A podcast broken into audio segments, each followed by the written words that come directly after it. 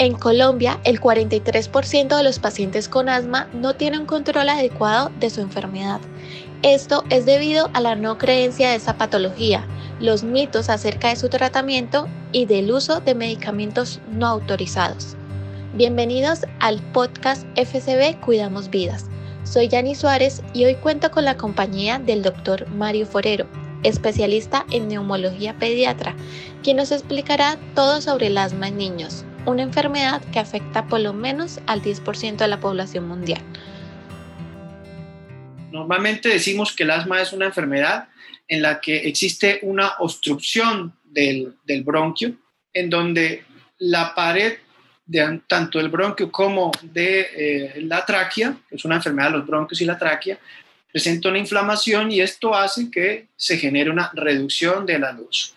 Esto explicaría pues, la gran mayoría de los síntomas. Este es un proceso continuo, es un proceso, por eso es considerada una enfermedad crónica que tiene eh, exacerbaciones o crisis de forma periódica, generalmente con algún desencadenante asociado y que de no tratarse, por supuesto, llevará a consecuencias en las edades más tardías y que, por decirlo de una forma más dramática, pues años o meses de vida perdidos relacionados al no control del asma. Entonces, una de las preguntas que nos, que nos hacen frecuentemente es si existe un factor de riesgo que llevó que al niño tuviese esa enfermedad. Uno de los más frecuentes es la presencia de enfermedad alérgica o atopia. Como ven, un paciente con alergia tiene alrededor de 3.500 veces más riesgo de tener un, un, un paciente, un desarrollar asma, perdón, que si eh, no tuviese una alergia. Otras condiciones de la vida moderna, como la obesidad, la presencia de rinitis alérgica también se ha asociado al desarrollo posterior con cierta controversia de asma.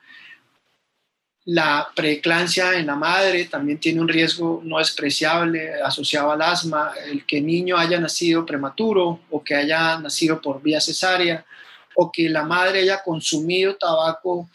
cigarrillo durante la gestación o que haya estado expuesta al tabaquismo o que la función pulmonar del neonato cuando es medible, cuando es posible, se, no, se encuentre disminuida en ese momento. Pero también quisiera resaltar acá que existen o se han descrito factores protectores como la lactancia materna, la dieta de la madre, especialmente con el uso o la introducción durante la gestación de ciertas sustancias antiinflamatorias, se, hace mucho énfasis en las omegas y ciertas vitaminas que pudiesen potencialmente reducir el riesgo en aquellos hijos de madres atópicas o alérgicas o que tengan antecedentes de asma. Y también cierta controversia con la dieta lactante cuando se inicia la etapa en la que ya se le puede ofrecer alimento diferente a la leche. De modo que pudiésemos resumir que el asma es una enfermedad en la que existe una alta carga genética, estimándose que eh, cerca del 85% de la población de los niños y los pacientes con asma alérgica tienen una predisposición genética con múltiples genes, más de 100 genes han sido relacionados con el asma y esto habla de la heterogeneidad que existe y más genes que vienen en estudio. Y esto le brinda entonces a los niños una susceptibilidad a desarrollar esta enfermedad que por algún gatillante que todavía no tenemos claridad, como virus o bacterias, como el tabaquismo activo o pasivo, como la contaminación ambiental, deficiencias nutricionales, especialmente micronutrientes o la presencia de obesidad, pues puede, por supuesto, llevar al desarrollo posterior de la enfermedad y que estos mismos factores pueden llevar también a que exista una resolución de la enfermedad o de una progresión a la vida adulta con la sintomatología de asma.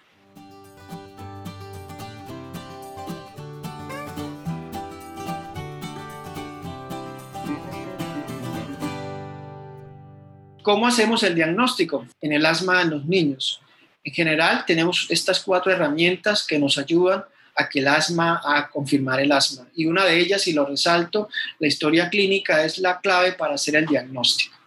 Existen otras ayudas diagnósticas como laboratorios de función pulmonar, en donde se incluye la espirometría, la oscilometría o la medición de gases que, están asociados a, a inflamación, como el óxido nítrico, y laboratorio clínico, sobre todo la evaluación de ciertas eh, sustancias como proteínas relacionadas a la alergia, como la inmunoglobulina E, o células como la de eosinófilos, que no por estar elevados o no por estar eh, negativos o normales van a hacer o confirmar el diagnóstico. Y otras pruebas de laboratorio molecular que quizás sea el futuro del asma, en el que vamos a tratar de poder individualizar de una forma mucho más clara el tratamiento de los pacientes basado en esa carga genética o carga o la expresión de los genes. ¿Qué síntomas entonces aumentan? Ya habíamos dicho que la historia clínica es la clave para hacer el diagnóstico. Entonces, ¿qué síntomas aumentan la probabilidad del asma? Pues sin duda la tos es quizá el factor más frecuente, una tos que generalmente seca, generalmente tiene un patrón de, de prominancia nocturno, eh, que se presenta cuando se eh, se asocia mejor a un factor que la desencadena, la risa, el llanto, el ejercicio, olores, polvo, etcétera, la presencia de sibilancias o silbidos en el pecho, la presencia de dificultad respiratoria, especialmente en horas de la noche, o que se asocia a dificultad respiratoria cada vez que presenta una infección respiratoria aguda como una gripe o con el ejercicio, o la presencia o presión torácica incluida en reposo, dos o más de estos síntomas, sin duda alguna, en niño eh, o sin otra alteración, eh, pues no va a ser muy fácilmente el diagnóstico. Y entonces, cuando está indicado un estudio, si ninguno de estos estudios eh,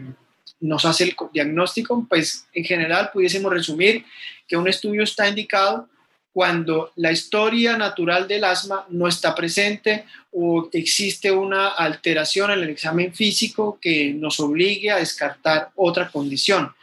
Cuando la enfermedad tenga un comienzo precoz, generalmente esta enfermedad no se presenta antes de los seis meses, o cuando las sibilancias estén localizadas de forma persistente a pesar del tratamiento o en episodios recurrentes, cuando la sibilancia o el silbido no responda al tratamiento controlador o cuando estos síntomas se relacionen con la alimentación o que el niño, además de esta sintomatología, presente infecciones que produzcan un aumento o un, una cantidad significativa de moquito por la nariz o de expectoración, o que tenga una historia de atragantamiento sofocamiento, que pensaríamos entonces inicialmente en un cuerpo extraño en la vía aérea, o que presente diarrea persistentemente o crónica, o que el niño tenga algunas alteraciones en las uñas o en los dedos, o que exista un retraso en la talla o en el peso, que el niño no gane peso, no gane talla, un niño desnutrido, o que la saturación del oxígeno en sangre por el aparatico de hacemos pulsoximetría esté eh, baja fuera de las infecciones respiratorias o que tenga una, alguna alteración como un soplo cardíaco cuando hacemos el examen médico de la auscultación de los ríos cardíacos, pues sin duda alguna tendremos que hacer algún estudio para descartarlo.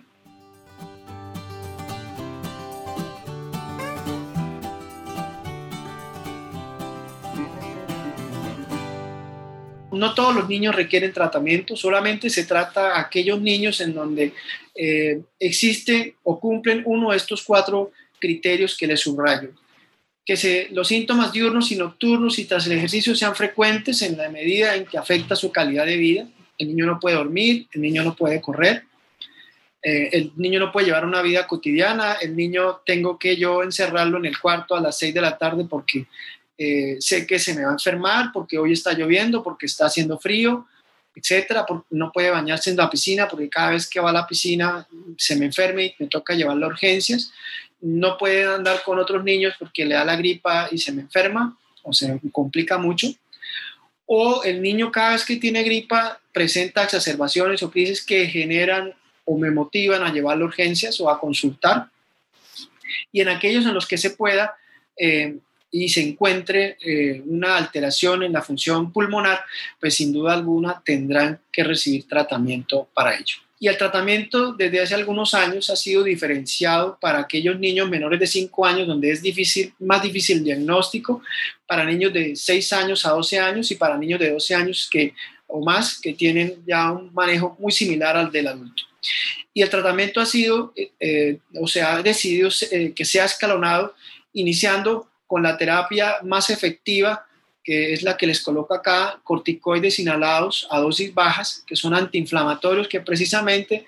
eh, atacarán la raíz del problema, que es la inflamación a nivel bronquial, que hace que el bronquio, por decirlo de alguna forma, sea mucho más susceptible a cualquier estrés o a cualquier estímulo, como una gripa como un olor, como el ejercicio, como un cambio de la temperatura.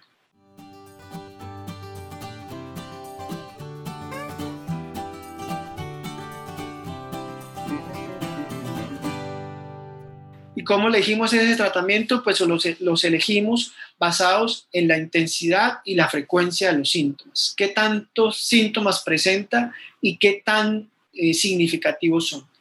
El niño ha requerido hospitalizaciones, el niño está en una unidad de cuidado intensivo, el niño ha presentado cuatro o cinco veces consultas a urgencias y en esas ha requerido de hospitalización. Pues en ese caso iniciaríamos eh, en un paso mayor si la sintomatología es mucho más intensa o frecuente. ¿Qué pronóstico tiene el niño que tiene asma? ¿Para dónde va? ¿O qué le espera al niño en los próximos años o meses? Pues esta, esta respuesta ha tratado de darse, eh, ha tratado de contestarse basado en series de casos de, de niños muy grandes y puedan que existan algunas diferencias entre unas y otros estudios. Aquí les traigo quizá una de las, de las cohortes eh, más grandes reportadas en el mundo, que incluyó 22.563 en una localidad de Canadá. Y ellos encontraron que estos cuatro factores, la edad al diagnóstico, el sexo, la residencia y la presencia de enfermedad alérgica, pues hacían que la enfermedad remitiera más tempranamente que persistiera en su infancia o su adolescencia o incluso en su adultez. Y entonces en esta serie de niños que fueron seguidos casi por 10 años, encontraron que el hecho de que el asma haya iniciado antes de los 3 años, que el hecho de que el niño sea una niña, o que el asma no sea alérgica, o que el niño viva en una zona rural, pues son factores que hacían que el niño tuviese un buen pronóstico en el sentido de que probablemente su enfermedad se iba a controlar o incluso iba a desaparecer los síntomas. Debo aclarar aquí también como les comentaba anteriormente, esto es una enfermedad genética y por lo tanto, pues esos genes nos van a estar acompañando hasta el último día de nuestra vida. De modo que el asma puede aparecer en cualquier momento de nuestra vida o incluso puede recaer cuando se es niño, se presenta a la clínica, pueda que eh, se desaparezcan los síntomas durante una etapa de la adolescencia o la infancia y que posteriormente en la adultez vuelva a aparecer como pueda que el asma continúe presentándose a lo largo de los años. Cuidamos Vidas es una realidad con el apoyo de la doctora Carolina Centeno, Oscar Pérez, John Antolines y el equipo de mercadeo FCB. Para más información visita nuestra página www.fcb.org. No olvides compartir nuestro contenido y la vida con quienes más quieres. Hasta pronto.